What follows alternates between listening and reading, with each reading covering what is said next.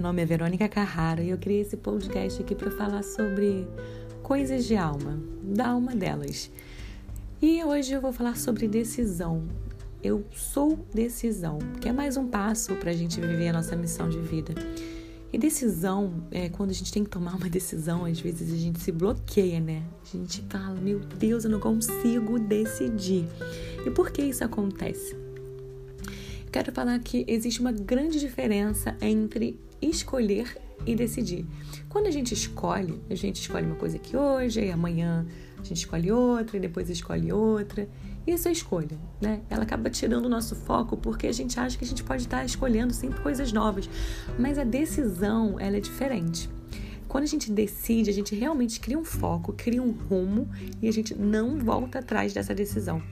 Só que uma boa decisão, sabe, é uma decisão que está alinhada com os princípios do Criador, com os princípios da sua alma. Porque decidir vai implicar abandonar totalmente as outras escolhas, as outras alternativas que você poderia fazer, que seriam talvez mais confortáveis. Né? Você decide quem você é antes de decidir que ações tomar. Porque decidir é um caminho sem volta. E quem decide realmente vive a sua missão. Uma decisão é, bem feita, ela está alinhada com esse com esses princípios da sua alma. Ela tem, ela tem o fruto, ela é fruto da, da visão, aquela visão que está no seu coração, aquela visão do futuro. Ela está alinhada com essa visão. E hoje eu queria te dar algumas orientações para tomar uma decisão, que não é nada fácil decidir, eu sei. Então, a primeira coisa que você tem que fazer para tomar uma boa decisão é pedir, orar e pedir é, sabedoria pedir uma forma clara que o universo te clareie as ideias, para te dar uma, principalmente sabedoria para decidir. E pedir, pedir aquilo que você deseja, que a sua alma deseja. Né? Você é filha do Criador, você pode pedir qualquer coisa. Às vezes a gente se pede porque não sabemos pedir, ou não, não pedimos bem, ou porque não decidimos, pedimos algo hoje e amanhã outra coisa, e amanhã e depois de amanhã outra coisa. Não, estamos, não tomamos decisão. Então, quando você pede ao Criador, isso será atendido. Você precisa ter constância, você precisa ser específica no seu, no seu pedido também.